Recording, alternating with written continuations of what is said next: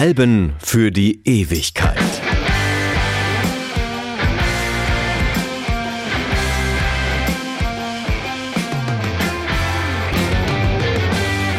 Hallo, mein Name ist Martin Busch und ich möchte euch heute ein Album vorstellen, das in verschiedener Hinsicht Rockgeschichte geschrieben hat. Obendrein ist es musikalisch ausgesprochen interessant, sonst würde ich es hier ja auch gar nicht besprechen. Wir hören heute die Geschichte von Tubular Bells, dem Debütalbum von Mike Oldfield.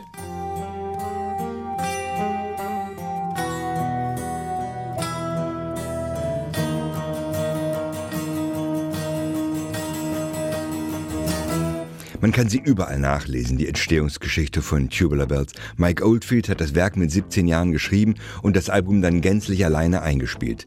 Hm, naja, schöne Geschichte, die allerdings nur in Teilen stimmt, aber Immerhin. Michael Gordon Oldfield wurde am 15. Mai 1953 in Reading in der englischen Grafschaft Berkshire geboren. Reading liegt etwa 40 Meilen südlich von Oxford und hat in seiner Geschichte eine bemerkenswerte Anzahl von Musikern, Schriftstellern und Schauspielern hervorgebracht. Der kleine Mike wuchs also in einem Umfeld auf, in dem die Künste durchaus etwas galten. Schließlich sind seine Geschwister Sally und Terry Oldfield ebenfalls bekannte und erfolgreiche Musiker geworden. Und es stimmt auch, dass Mike Oldfield sich als Schüler mit 17 Jahren daran gemacht hat, ein eigenes Album zu schreiben. Allerdings ist Tubular Bells am 25. Mai 1973 erschienen und Mike Oldfield war zu diesem Zeitpunkt bereits 20 Jahre alt.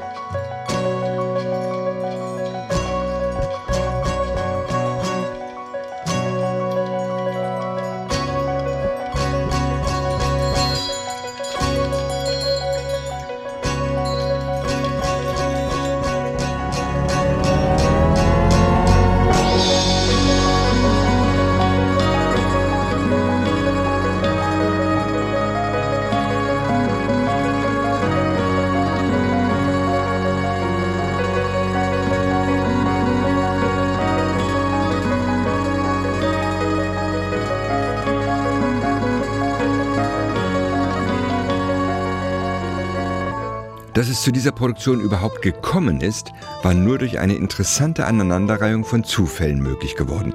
Hier kommt jetzt Richard Branson ins Spiel, drei Jahre älter als Mike Oldfield und nach eigener Aussage schwerer Legastheniker. Er hatte deshalb die Schule ohne Abschluss beendet und sich mit einem Schallplattenversandhandel selbstständig gemacht. Das Geschäftsmodell war so europäisch wie illegal. Branson verschickte die Platten an seine Kunden nämlich über Belgien und unterschlug auf diesem Weg sämtliche Steuern.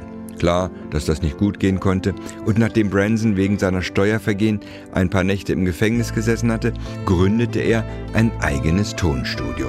Also Schallplatten nicht einfach nur verkaufen, sondern sie auch selbst produzieren und somit die gesamte Wertschöpfungskette in den eigenen Händen halten.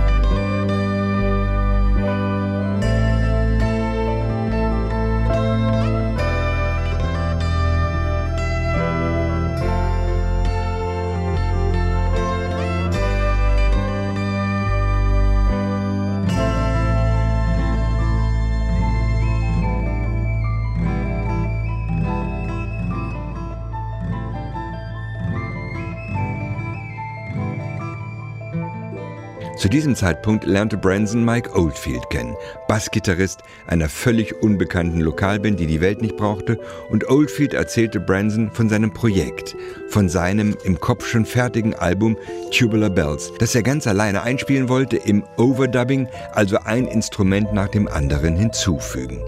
Was Oldfield dafür brauchte, war ein Tonstudio, in dem er sich für eine geraume Zeit in mühsamer Kleinarbeit sein Werk zusammenpuzzeln konnte. Und Richard Branson hatte ein Tonstudio und einen Plattenverlag, aber keinen Künstler. Das war die Stunde, in der Tubular Bells entstand.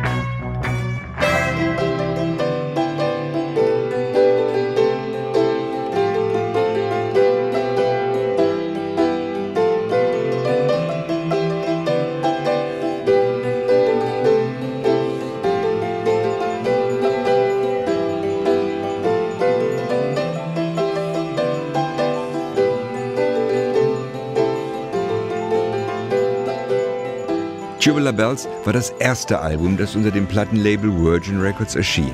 Nein, Oldfield hat es nicht alleine eingespielt, aber zu großen Teilen. Begonnen hat er mit dem Grand Piano und dann Stück für Stück die anderen Instrumente hinzugefügt. Es sind aber auch ein paar Gastmusiker vertreten, so zum Beispiel Steve Broughton für die Percussions, Lindsay Cooper für den E-Bass, Mandy Ellis und Sally Oldfield machen den Gesang und John Field die Flöten.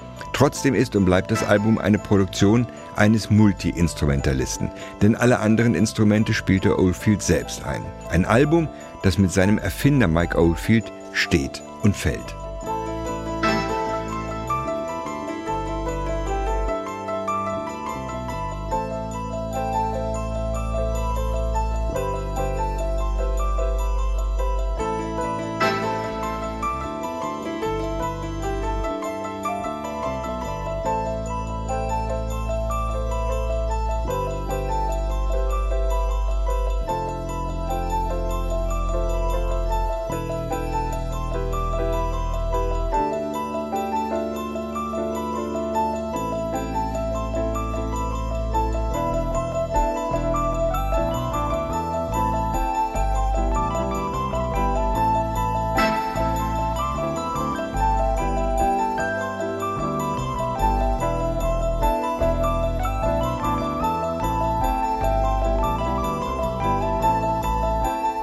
Kurz nach Veröffentlichung des Albums hatte sich der Produzent des amerikanischen Horrorfilms Der Exorzist eine Sequenz aus dem Album als Filmmusik gesichert.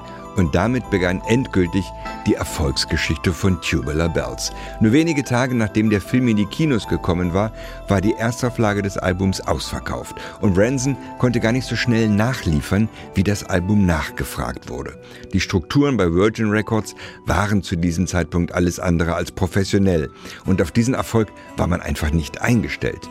Tubular Bells verkaufte sich innerhalb kurzer Zeit über 5 Millionen Mal und machte Richard Branson, den Legastheniker ohne Schulabschluss, auf einen einen Schlag zum vielfachen Millionär. Und Mike Oldfield war plötzlich zu einem weltbekannten Musiker geworden.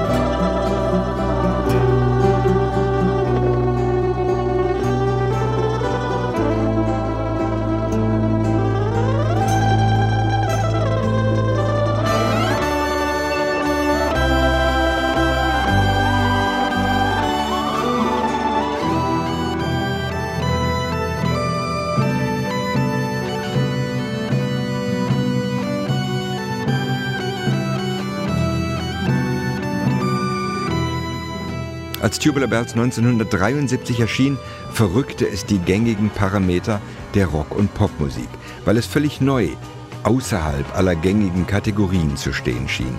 Obwohl es gar nicht so komplett aus dem Nichts kam. Es gab ja Vorlagen wie Fairport Convention und Steel Ice Band mit ihrem Folkrock.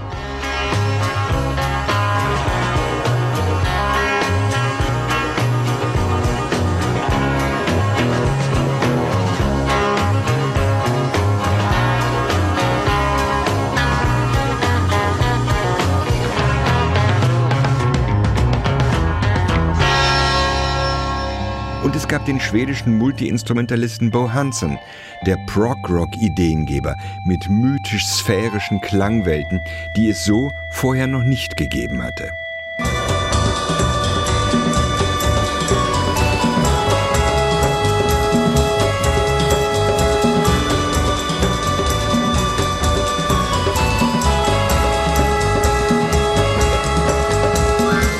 Aber Tubular Bells ist eine Weiterentwicklung dieser verschiedenen Einflüsse. Und es ist vor allem viel perfekter, viel konsequenter in der Idee, in der vielfältigen Wandlung des Themas. Und es ist auch einfach eine gehörige Portion gefälliger. Mike Oldfield hatte wohl schon in jungen Jahren ein gutes Gespür für populäre Musik. Und er hat mit seinem Erstlingswerk den denkbar größten Erfolg erzielt. Mit Songs wie Moonlight Shadow to France and Shadows on the Wall hatte Oldfield Jahre später zwar die größeren Charterfolge und belegte in vielen Ländern die ersten Plätze, aber sein größter Erfolg ist und bleibt Tubular Bells. In Deutschland übrigens nur bis Platz 37 der Charts gekommen, weltweit aber etwa 17 Millionen Mal verkauft. Mir ist kein anderes Debütalbum bekannt, das auch nur annähernd solche Verkaufserfolge vorweisen kann. Tubular Bells ist der Grundstein des Erfolges von Mike Oldfield und es ist sein musikalisches Meisterwerk. Aufgenommen 1973 in den Manor Studios in Oxfordshire von einem langhaarigen Teenager, der die Chance bekam, seinen Traum zu verwirklichen. Glockenspiel.